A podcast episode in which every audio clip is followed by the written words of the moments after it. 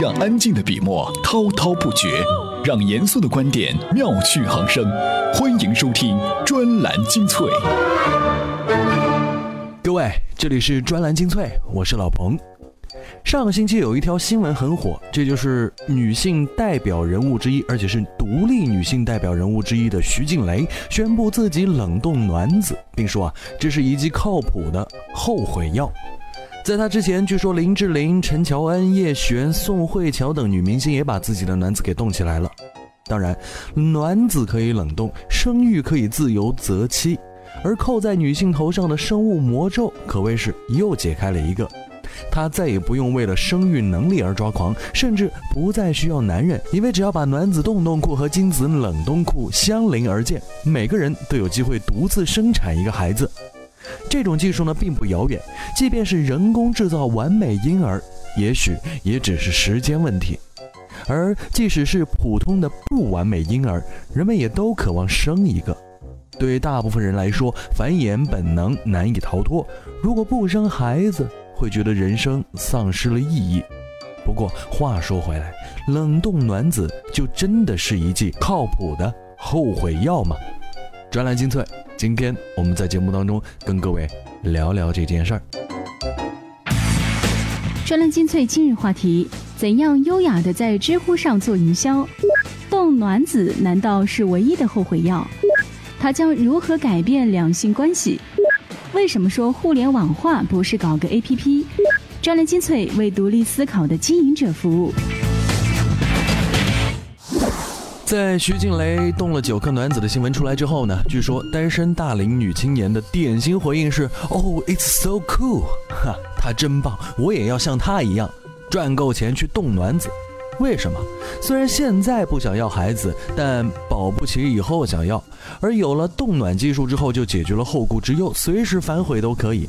那么，为什么不去冻几个卵子呢？但是它真的那么有效吗？我记得咱们专栏精粹节目成立之初就说过这个话题，当时好像是说到欧美的一些高新科技企业为他们的适婚女性提供这样一个啊由公司出钱来进行冻卵子的服务。为的就是让女性在自己年龄的黄金期更好的为公司服务。当时也说到了这个不靠谱问题。专栏文章：冻卵子真的是唯一的后悔药吗？作者：专栏作家毛利。冷冻卵子就好像是花钱在买自己的黄金期，谁希望把事业的良好上升期可以疯狂享乐？鸡尾酒喝到两点的黄金岁月，浪费在婴儿的屎尿屁上呢？更何况还是无止境的儿童抚养期。我的心还没有沉静下来，但我想把最好、最优质的、健康的卵子保存下来。这就是冷冻技术目前最佳的宣传说明。所有的公关代理公司都在打着创建你自己的生物钟、主导你自己的命运的招牌，大力宣传着冻卵技术。但真的那么有效？以至于它会是世界上唯一的后悔药吗？徐静蕾觉得自己冻卵的决策做得太晚了，这是她唯一的遗憾。她建议应该趁着年轻就去做，这样留下健康卵子的几率更高。但在一篇名为《冻卵将妇女和儿童的健康置于风险中》的文章一开始就说。负责任的医生不会向没有医疗需要的年轻健康女性推荐冻卵技术，因为这项技术目前的有效性和安全性存在着质疑，冻卵的活胎比例还相当低。负责任的医生不会推荐，还因为目前尚没有有效的跟踪数据显示取卵子前注射激素对妇女的影响，以及冷冻技术本身对卵子的影响。过程中到底有多少化学品被卵子吸收？这些化学用品对卵子的发育有没有毒性？这项尽管你已经听说了很多年的技术，其实还在发展当中。一开始，他也只是为了那些因为接受化疗失去生育能力的妇女留下健康卵子。想象一下，这颗后悔药一旦被投入使用，将要遭受多少折磨？一，它或许本身无法成活；二呢，就是它或许跟精子无法形成受精卵。三，即便形成受精卵，就能够在子宫中存活吗？至少在二零一一年，通过冷冻卵子技术成为活胎的婴儿，甚至不超过十个人。既然如此，那么多做几次冻卵子不就可以了吗？或者说是等到将来科技发达，冷冻的卵子总能派上用场的。冻卵子似乎成了面对困惑的女性唯一的灵丹妙药。很多美国人质疑，这种冻卵风潮可能导致无数政策流产缩水。比如，一个单身女性想拥有一个小孩，却不想结婚，她想做单亲妈妈，属于这方面的政策差强人意，怎么办呢？比起改变政策，她应该去冻个卵子，等待做妈妈的最佳时机吗？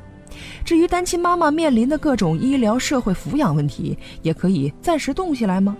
比如一个处在事业上升期，但同时也想做妈妈的人，她真的该冻卵子来大力发展事业吗？为什么没有人去改善这方面的条件？大公司出钱让女职工去冷冻卵子，这是不是在变相鼓励你现在该好好工作，而不是拿着我的薪水去生孩子呢？所以。所有这些劝你去冻卵子的人，说的好像那颗卵子一旦派上用场，女人们就可以从婴儿的屎尿屁当中逃脱出来一样。可是这些事情仍然还在那里。繁重的养育任务，女性面临的种种社会问题，会因为一颗延迟的卵子而改变吗？不过可以预见的是，一定有很多女人一脸欣喜为这条可以选择的路买单，乐观估计着似乎相当美妙的将来。其实啊，短期之内冻卵可能不太是女生，尤其是普通女孩子们的一个选择。为什么？因为它太贵了，冷冻卵子三万美元起，而且每年还需要缴纳五百美金的卵子存储年费。怎么办？在去年，社交媒体脸书公司就为自己旗下的女员工提供这样一个服务，但那是脸书啊，Facebook 呀，有钱的，苹果也是的。而这项号称最具未来感的工作福利，在这些公司当中也还存在着一些道德拷问，因为职场和婚姻都给了女性太多的不公平。但是如果真的给女性她们所应得的性别公平，那么女性人生当中在工作和经济生产的自由和自愿这件事情上面，又对她们的自由选择打了折扣。比如说。一位很聪明、有才干的女生，想在自己的二十到四十岁这个人生黄金阶段里面专心致志地投入工作，那么她就会失去自己要耗费至少一年到两年时间去繁衍后代的机会。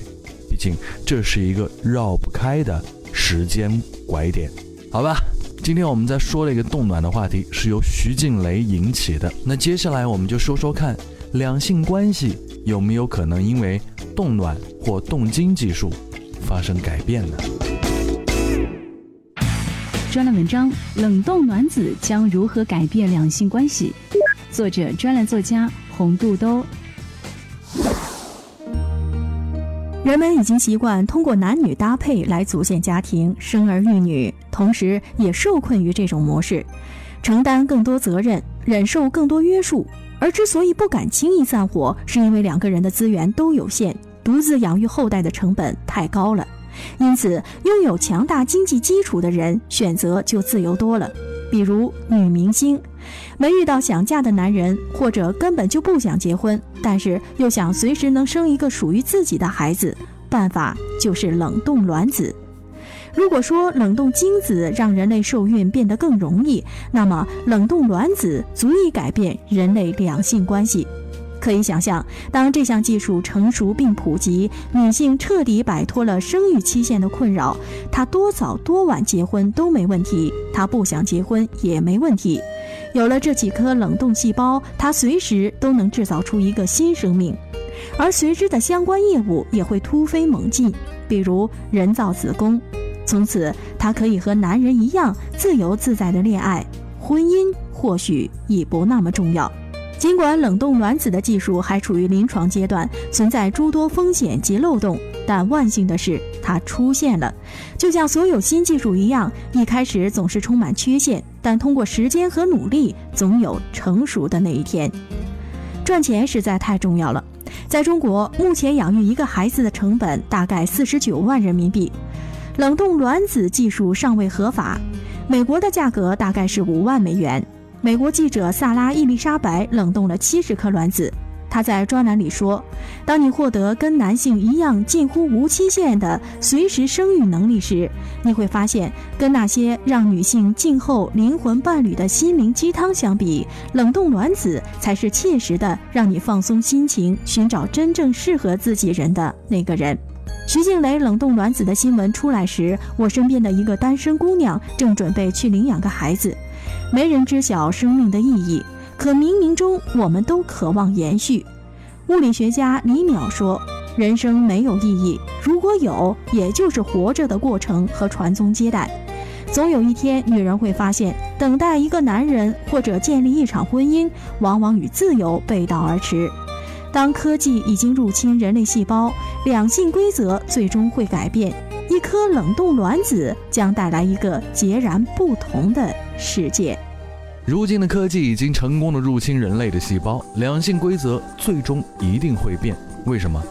放在两百年前的中国人看来，自由恋爱都是一个极大的问题。还不说两百年前，哪怕就是在五六十年前，这件事情在不发达地区依旧是不被认可的。而现在呢？哪一个年轻人在恋爱这种基础的自由上面会失去自己选择的权利呢？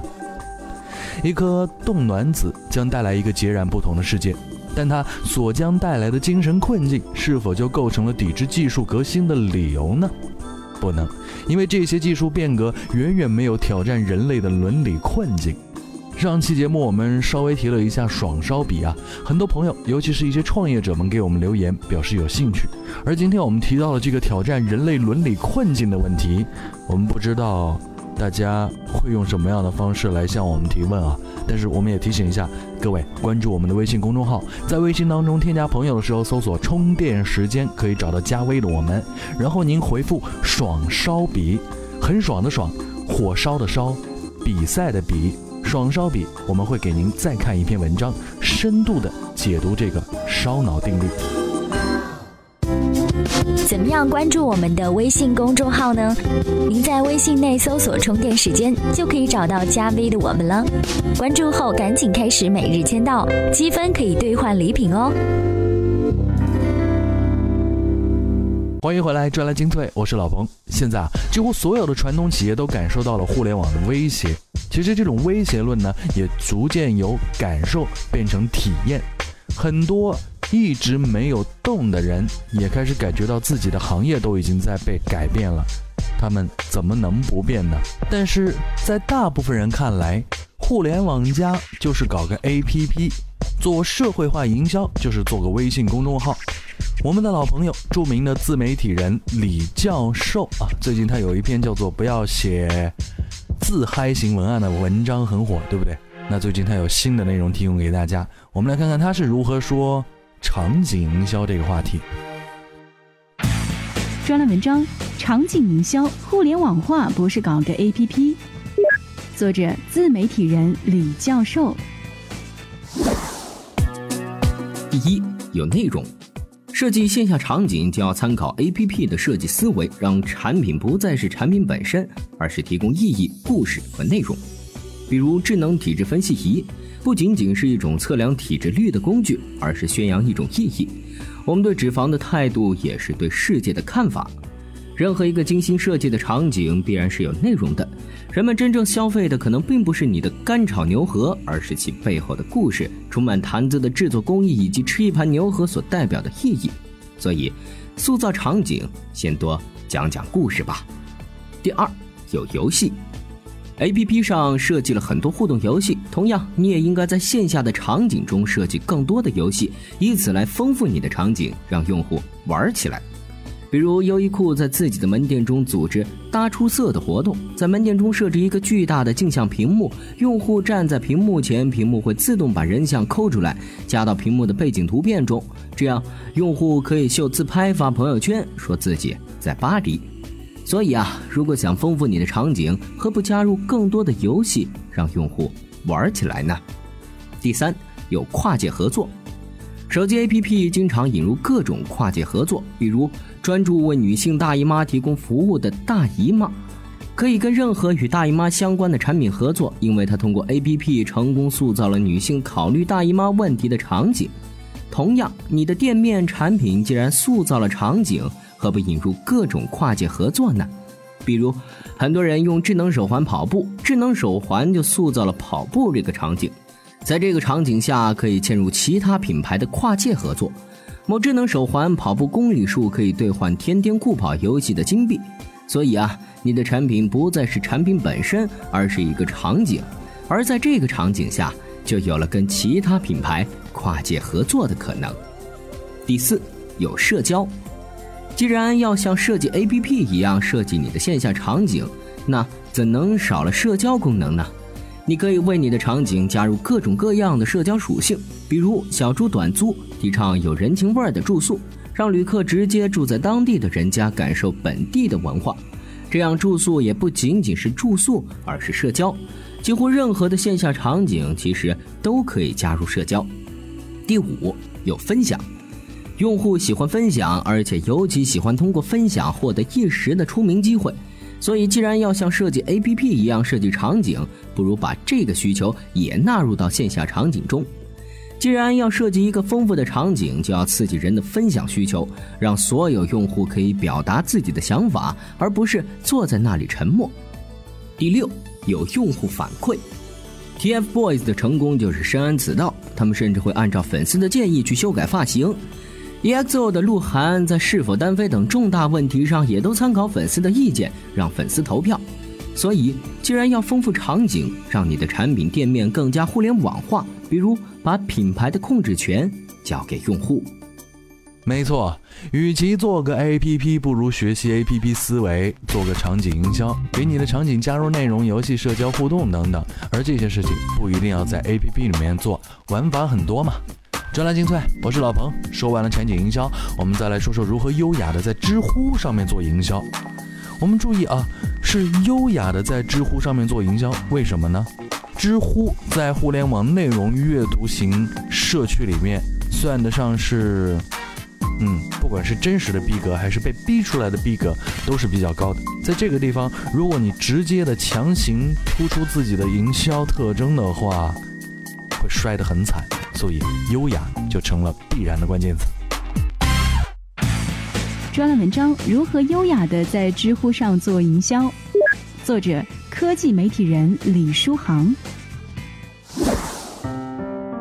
第一，利用情感类问题进行营销。不管以什么作为专业的人，都愿意去情感领域讨论，而且在这个领域并不存在所谓专家的权威。所以，不管某些人在其他领域有多么专业，在情感问题中，有可能回答质量和三无用户是差不多的，因而答案获得点赞的数量多少，有可能只是取决于回答者本身的人气。这种情况下，如果出现了一个很好的问题，并不是说问题质量高，相反，可能是质量故意特别低，提问者显得特别奇葩的那种，这个问题能够成功的吸引一些大 V 用户过来回答，那么就很容易火起来。在这之后，切入一个自己的营销性回答，或者问题本身就都可以借势而起。要想借助情感问题开始营销，首先需要确认自己的产品本身是可以借助情感问题进行切入的。比如说，对一种热门的可以上瘾的商品的消费引起了情侣之间的矛盾，或者对一种具有争议性的产品的消费引起了双方价值观之间的冲突，有可能是因为产品大量占用一方时间，从而导致另一方有被冷落的感觉。还有可能是长辈与晚辈之间的争论。第二，利用创业类问题进行营销。如果是一家科技创业类公司想要进行推广，还有一种比较强大的方法，就是利用创业体验的问题，把自己创造公司的酸甜苦辣详细的写出来。每个人都会有一些生动的故事，而这些故事确实是知乎上比较受欢迎的内容。在创业相关问题下回答自己亲身经历，具有一些突出的优点。比如完全不必顾忌，可以大张旗鼓地宣传自己的产品，也可以堂而皇之的找自己的朋友圈和官微来求转发、求点赞。最近有一个知乎答案讲述自己的成长历史，很长很抒情，效果也很好。知乎的传播只是那个答案的第一次利用，随后在微信的同体转发，创造了单篇一万五千次阅读的记录。在进行相关话题营销的时候，可以在其中一个受到更多欢迎的回答当中放上另外一个问题的链接。利用类似 SEO 的方法进行问题之间的互相推广，自然放上二维码等等都是创业类答案的特权，在其他答案下会显得太刻意。当然，所有举动的前提都是一样的，那就是答案必须确实有一些内容，能让阅读者有所收获。回答的价值一定要大于在里面露出品牌可能会带来的损伤。大家读过以后，如果是这样的感觉，里面虽然带有营销的痕迹，但是这个答案很有用，总体来说还是值得一看的，那么你就赢了。感谢收听今天的专栏精粹。再一次提醒大家，在我们的微信公众号当中点击有一个叫做“打劫”的按钮，里面有一种方式可以给我们提供赞助。咱们下期再会。